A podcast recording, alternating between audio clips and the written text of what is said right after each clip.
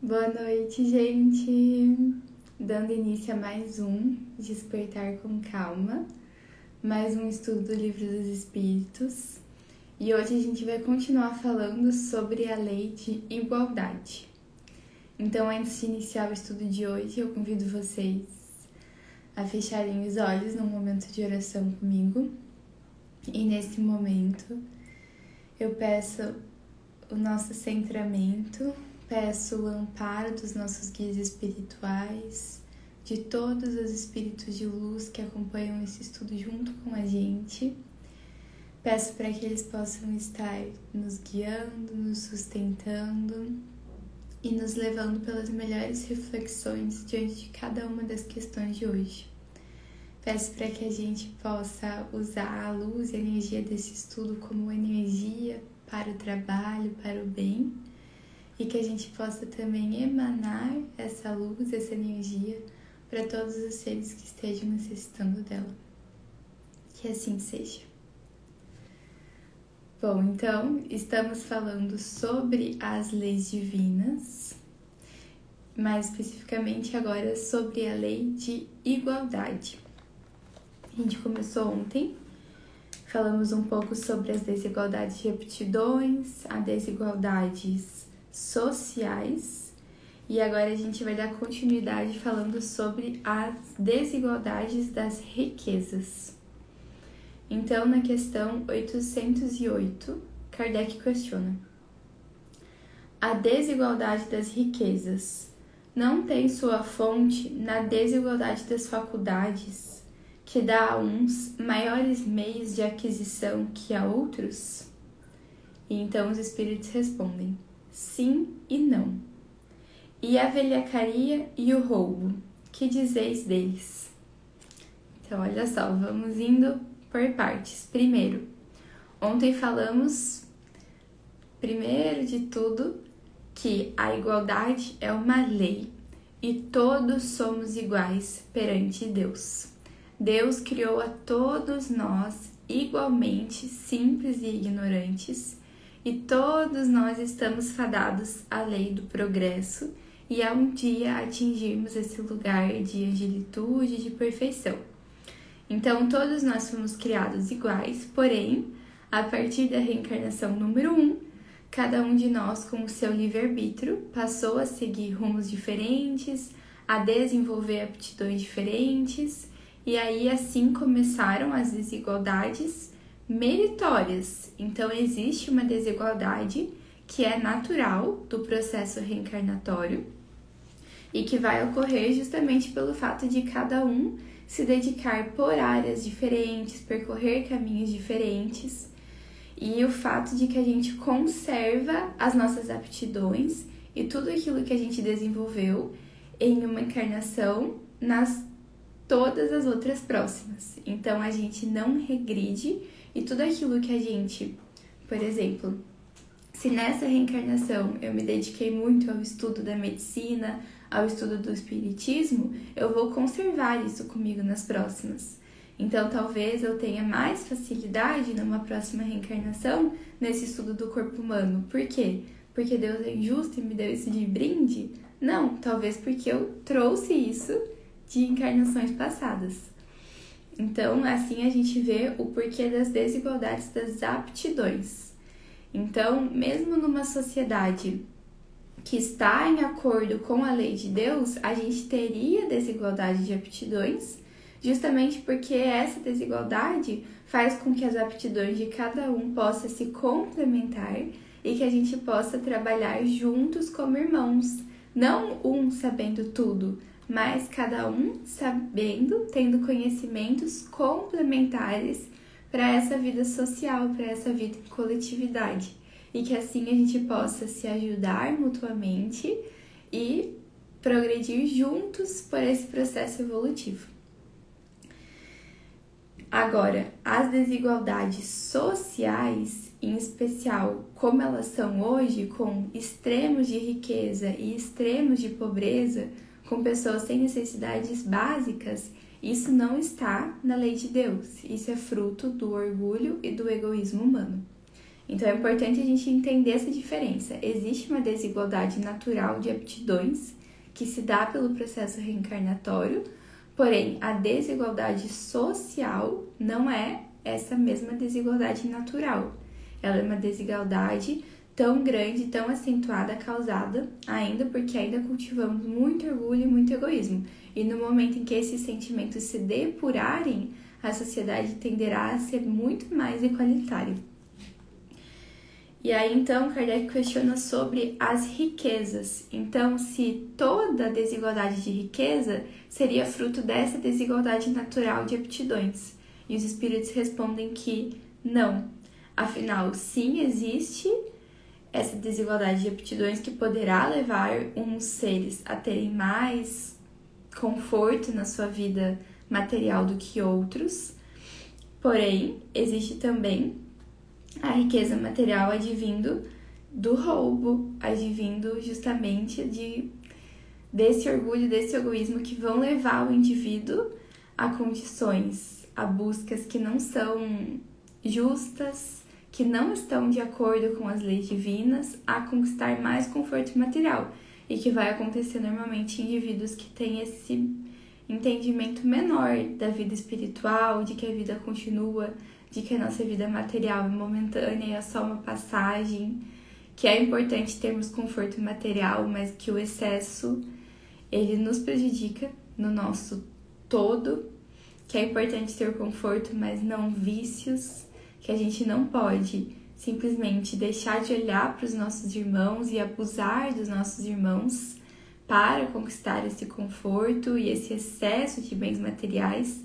Então, existe a riqueza que é meritória, que é fruto dessa desigualdade de aptidões, dessa desigualdade natural, porém, existe a riqueza que ela vai prejudicar o indivíduo, porque ela não veio por mérito, e sim por roubo, sim por um desvio moral desse ser. Então Kardec questiona sobre a riqueza hereditária, se ela é fruto das más paixões. Então, um indivíduo que nasce em uma família com bens, o que dizer sobre isso? E aí os espíritos respondem: Que sabes disso? Remonta à fonte e verás se ela é sempre pura. Sabes se, no princípio, não foi o fruto de uma expoliação ou de uma injustiça? Porém, sem falar da origem, que pode ser má, crês que a cobiça do bem, mesmo o melhor adquirido, os desejos secretos que se concebe de possuí-los mais cedo, sejam sentimentos louváveis? É isso que Deus julga, e eu te asseguro que seu julgamento é mais seguro que os dos homens. Então, olha que interessante quando ele questiona sobre se essa riqueza hereditária seria fruto de más paixões. Então os espíritos respondem: avalia qual foi a fonte, como foi a origem dessa riqueza e mais importante, que é o que a gente vê repetidas vezes nas questões, qual era a intenção por trás dessa fonte inicial dessa riqueza, então da origem dessa riqueza. Se a gente enriquece com uma intenção benevolente, com uma intenção de enriquecer não só para luxos, para ganância, para confortos excessivos, mas sim para ajudar os próximos, para fazer caridade, para tentar tornar o mundo, aquilo que nos cabe, que nos rodeia, um pouquinho mais equalitário, então Deus não vai punir, não vai ser menos louvável o fato de você querer enriquecer. Então a gente vê que para tudo vale essa lei. Qual é a intenção por trás? Ah, quero ganhar na Mega Sena. Bom, se você quiser ganhar na Mega Sena para auxiliar os outros, não tem problema. Agora, se você quiser para simplesmente ficar nadando e perdido em luxos materiais, então talvez talvez não seja um, um pedido tão nobre de se fazer, né? E aí quando a gente vê justamente sobre esses seres que nascem em famílias com muito dinheiro e pode ser que esse dinheiro tenha vindo de uma fonte boa, pode ser que não. Eu entendo que a principal missão aqui desse indivíduo não é se culpar sim ou não por como foi a origem dessa condição financeira que ele nasceu, mas sim como ele vai utilizar isso. Então a gente vê que a riqueza, na visão espírita, ela é uma prova tão difícil quanto a pobreza. Por quê? Porque quando você nasce com muitos bens materiais, numa família com muitas posses, é muito fácil que você se perca no material. Então é muito fácil que, tendo muitas condições materiais e financeiras, você esqueça qual é a sua missão espiritual aqui no planeta Terra. E todos esses seres que nascem com condições financeiras não é à toa. A gente já viu que não existe acaso. Então eles nascem com essas condições para que ele possa fazer um bom uso delas. E aí a gente lembra que tudo o que temos aqui no planeta Terra é emprestado. Então esse corpo físico é emprestado, a nossa família é emprestada, a nossa condição financeira é emprestada. E no momento em que a gente retornar para o mundo espiritual, nós vamos prestar contas de tudo aquilo que recebemos. Então a gente vai responder por como cuidamos do corpo físico que recebemos, como tratamos a família que recebemos, o que fizemos com as condições financeiras que recebemos. Porque se alguém nessa reencarnação ou em uma outra recebeu condições financeiras, era com certeza para usá-las em sintonia, em harmonia com os desígnios da providência. Então a gente continua pela questão 809, em que Kardec questiona: Se uma fortuna foi mal adquirida na origem, os que a herdam mais tarde são responsáveis? Então é justamente isso que a gente vem falando. E aí os espíritos respondem: Sem dúvida, eles não são responsáveis pelo mal que os outros fizeram, tanto menos que podem ignorar. Mas fica sabendo frequentemente uma fortuna não chega a um homem senão para dar-lhe oportunidade de reparar uma injustiça. Bom para ele se o compreender. Se a faz em nome daquele que cometeu a injustiça, a reparação será contada para ambos, porque frequentemente é esse último que a provoca. Então, nessas questões hereditárias, se um indivíduo descobre que a origem da sua herança, da sua fortuna familiar, não é uma origem nobre e ele decide, em nome de toda a família, agir para reparar essa injustiça e utilizar essa fortuna, essa condição financeira para levar o bem, para levar amor e caridade a outros seres, e que isso é muito possível de ser feito, então ele vai estar fazendo uma reparação de todo o núcleo familiar, de todos os seus antepassados que talvez contribuíram para essa injustiça, ele estará é, ele estará fazendo como que uma reparação, um curativo dessa situação. Então, olha que missão nobre você vir com o poder de reparar uma injustiça, um ato passado familiar que foi cometido.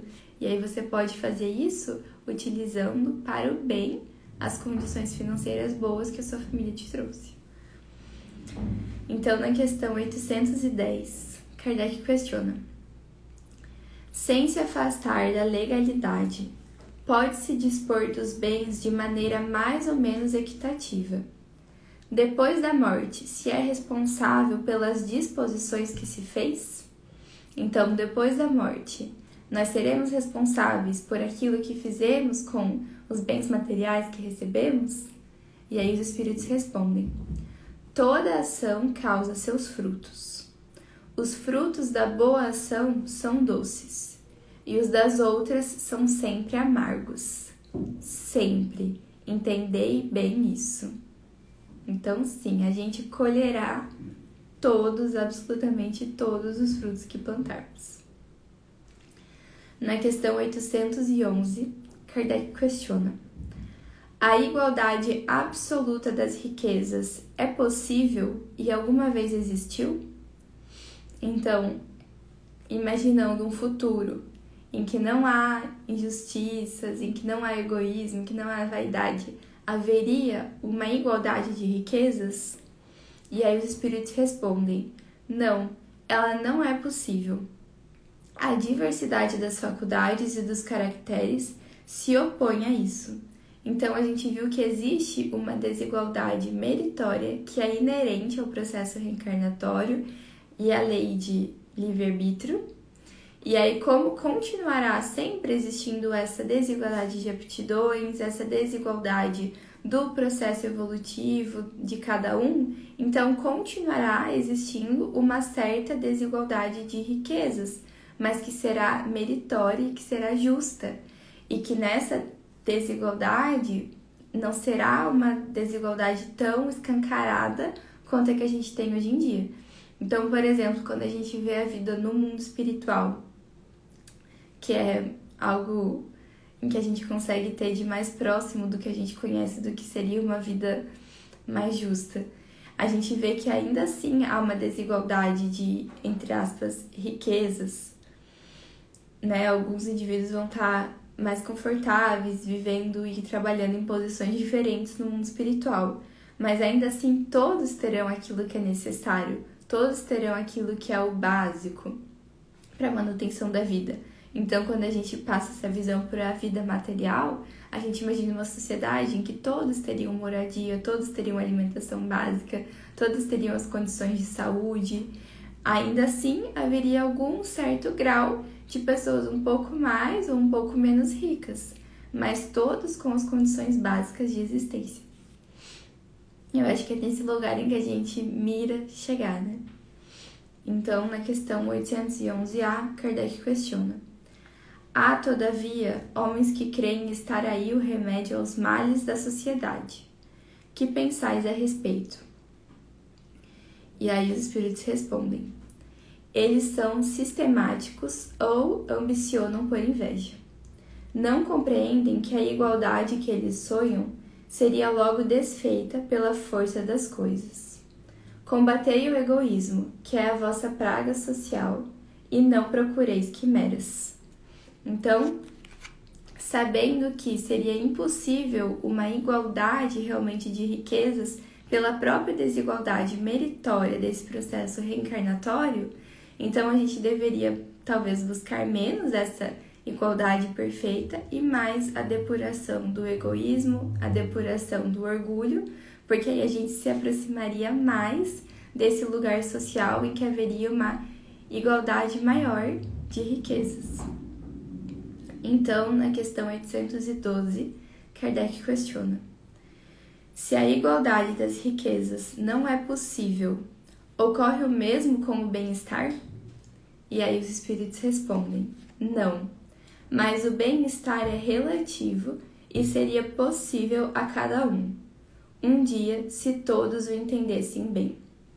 Então, não seria possível a igualdade de riquezas mas seria possível que todos tivéssemos bem-estar. E aí os espíritos continuam falando. Porque o verdadeiro bem-estar consiste no emprego do tempo de acordo com a vontade, e não em trabalhos para os quais não se sente nenhum gosto. Como cada um tem aptidões diferentes, nenhum trabalho útil ficaria por fazer. O equilíbrio existe em tudo, é o homem quem quer alterá-lo. Então, olha que legal. A gente conseguiria sim chegar nesse lugar em que todos teriam bem-estar. Não todos teriam exatamente as mesmas condições financeiras, mas todos poderiam trabalhar com aquilo que sente prazer. Por quê? Porque cada um vai encontrar prazer e satisfação em estar realizando a sua atividade única e particular que veio para realizar aqui no planeta Terra. E aí não ficariam seres sem fazer algum trabalho útil, algum trabalho amoroso e que está relacionado com o seu propósito. Talvez alguns ganhassem mais ou menos dinheiro por isso, mas todos teriam as condições de confortos básicos e todos teriam bem-estar porque todos trabalhariam com aquilo que é a sua missão, com aquilo que está alinhado com o seu Dharma. E aí Kardec questiona: é possível os homens se entenderem? E os espíritos respondem: Os homens se entenderão quando praticarem a lei de justiça. Então, quanto mais justos cada um de nós for, mais nos entenderemos mutuamente.